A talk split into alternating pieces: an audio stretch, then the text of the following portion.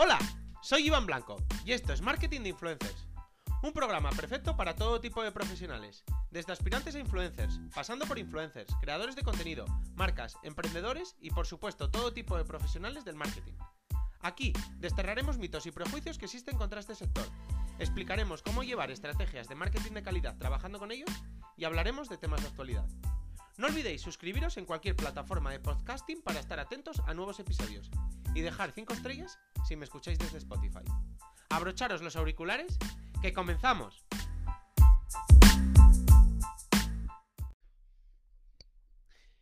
Hago este episodio a raíz de una noticia que saltó a, los medios españoles la semana pasada, supongo que en Francia habrá saltado un pelín antes, que era que en Francia, eh, este lunes, salía una consulta pública para regular la actividad de los influencers. Esto venía, bueno, un poco para proteger al, digamos, al consumidor, ya que los influencers son al final un medio más de publicidad, y bueno, protegerlo sobre todo, pues, en frente a fraudes, estafas, etcétera, etcétera, o incluso malas prácticas, como no señalar que se trata de publicidad cuando, por ejemplo, lo es. Esto también lo, lo podemos hilar un poco con otras noticias, como podrían ser la prohibición que se hizo este año, a principios de año, creo que fue más o menos, en China, que obligaba, bueno, prohibición, obligación por parte del gobierno chino a los influencers que para determinados temas, eh, digamos que más complejos a la vista de su de, del- gobierno,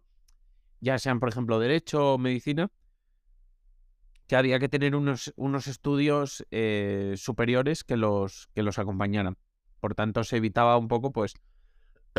que determinadas figuras públicas, por ejemplo, hablasen de medicina cuando, vamos a decir, entre comillas, no tuvieran ni idea. Bueno, esta medida podríamos verla dentro de, de un marco lógico, pero bueno, digamos que en China muchas de las noticias pues a veces no son tan lógicas, sobre todo para una sociedad como la que vivimos en, en Europa. Y también, por ejemplo, pues esa, ese- esa regulación venía con acompañada también de otras prohibiciones más controvertidas, como eran, por ejemplo, que se prohibía a los streamers y a los influencers mostrar, digamos, una, una vida excesiva, que iba desde, por ejemplo, que no se les viera con mucha comida, cosa que me pareció bastante curiosa, que no llevaran una vida extravagante, lujo, también se hablaba un poco de, de conductas y, o vestimentas que, que, mm, de incitación sexual, bueno, era, digamos, una regulación bastante restrictiva en determinados ambientes. Y bueno, también vimos como este año, por ejemplo, la, una, bueno, la gran o una de las grandes influencers a nivel mundial, como Kim Kardashian, recibió una multa por, por anunciar una criptomoneda y además no, no señalar que la estaba anunciando. Y, y también ahora, recientemente, varios famosos con figuras bastante, bastante potentes dentro de las redes sociales y del mundo del famoseo, digamos, entre comillas, en general,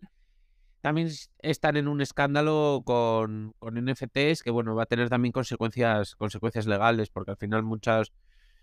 de los NFTs que habían salido, pues bueno, digamos que su... ah, Digamos que estaban muy cercanos al fraude. No estoy hablando, por supuesto, de, los NFTs, que pues, evidentemente será como todo y habrá mejores y peores intenciones, pero bueno, sí que fue un, digamos, un sector en el que atrajo a bastante, bueno, digamos, estafador, fraude, etcétera, etcétera. Y bueno, pues ese escándalo, pues es, eh, digamos que salpicó a muchos influencers y a muchos famosos que anunciaron este tipo de,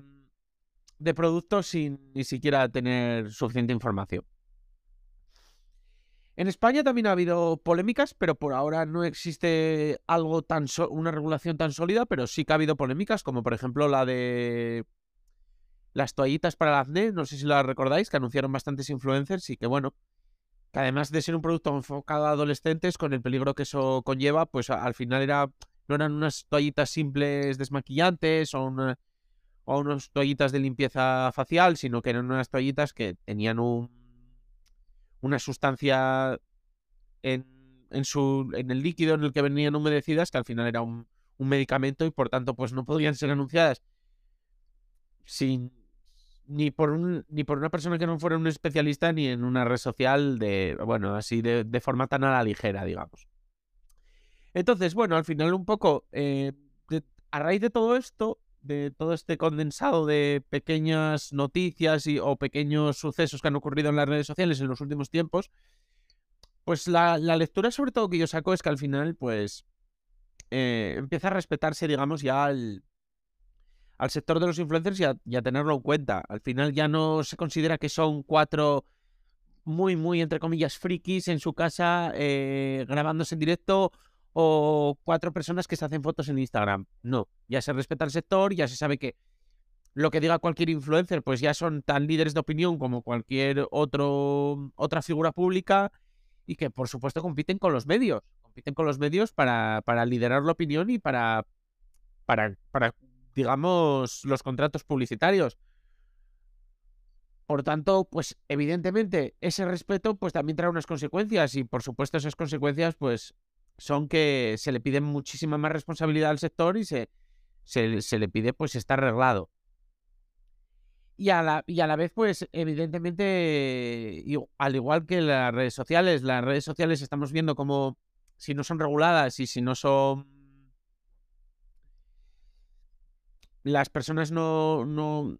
que las dirigen no se responsabilizan de los contenidos que en ellas se, se vierten, pues son muy, muy peligrosas. No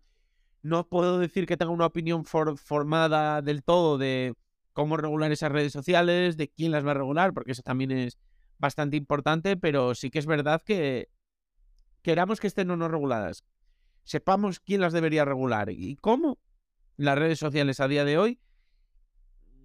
son peligrosas para determinados temas y, y hay que hacer algo, algo hay que hacer. A día de hoy, la verdad es que no tengo una opinión formada de ello, pero está, claro. Entonces, lo que sí está claro es que para tema de influencers, tema de publicidad, etcétera, etcétera, pues por supuesto, creo que deben empezar ya a funcionar pues igual que, que, los, que los medios tradicionales, por supuesto. ¿Qué pasa? Que sí que es verdad que en este tipo de, de regulaciones y en este tipo de, mm, de noticias, he hecho un poco en falta que se, que se extienda todo esto pues a, a todos los medios y no solo a, los influencers, porque por poner un ejemplo, en prensa, yo sí que veo muy habitualmente pues eh, a un abuso total del clickbait, cosa que creo que, al igual que podríamos decir que o responsabilizar a un influencer por, por anunciar, por ejemplo, en el caso de los NFTs, un producto que al final eh, ellos no estaban dentro de la estafa, pero era un producto que te puede salpicar porque al final estamos dentro de una estafa o como pasó cuando el festival que había contratado a, bueno, a varias influencers bastante de las mayores del mundo y que al final el festival fue una estafa y a ellas les salpicó, pues igual que salpica eso y se quiere que, los influencers tengan responsabilidad frente a eso, pues yo creo que abusar del clickbait, por ejemplo, pues es otra forma de intentar engañar al consumidor para, para conseguir tráfico, para conseguir visitas y para conseguir clics. Y creo que se debería responsabilizar mucho más a los medios de ese tipo de prácticas, porque al final son prácticas también un poco fraudulentas o casi fraudulentas, igual que anunciar algo en tu Instagram y no decir que, es un anuncio, con lo que tú tienes la confianza del, del espectador y abusas de ella o, o te aprovechas de esa confianza. Pues igual creo que pasa con esos clickbaits, igual que creo que pasa con muchas noticias incendiarias o cuando se tiene cero empatía con la salud mental de la gente a la hora de, por ejemplo, hacer un, un telediario con noticias falsas que luego pues las rectificaciones son en letra muy pequeña y en la última página del periódico, digamos. Todo este tipo de cosas creo que también deberían ser reguladas y también deberían extenderse este tipo de medidas a, a, este tipo de medios más tradicionales o, bueno, o medios en general. Creo. Y luego, por, por otro lado, también, por ejemplo, en, en, cuanto a la publicidad que estábamos hablando, ya también muchas veces, por ejemplo, en, en la prensa escrita te encuentras con notas de prensa, notas de prensa encubiertas como noticias y muchas veces está señalado muy pequeño y muchas veces ni siquiera está señalado. Entonces, al final es otra vez publicidad encubierta. La misma estrategia que estábamos hablando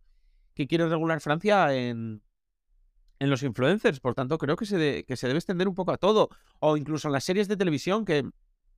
por ejemplo, en las series de televisión, eh, Netflix solo está obligado en un capítulo de, vamos a poner una hora, bueno, Netflix y todas, en los primeros segundos a poner un iconito que pone que,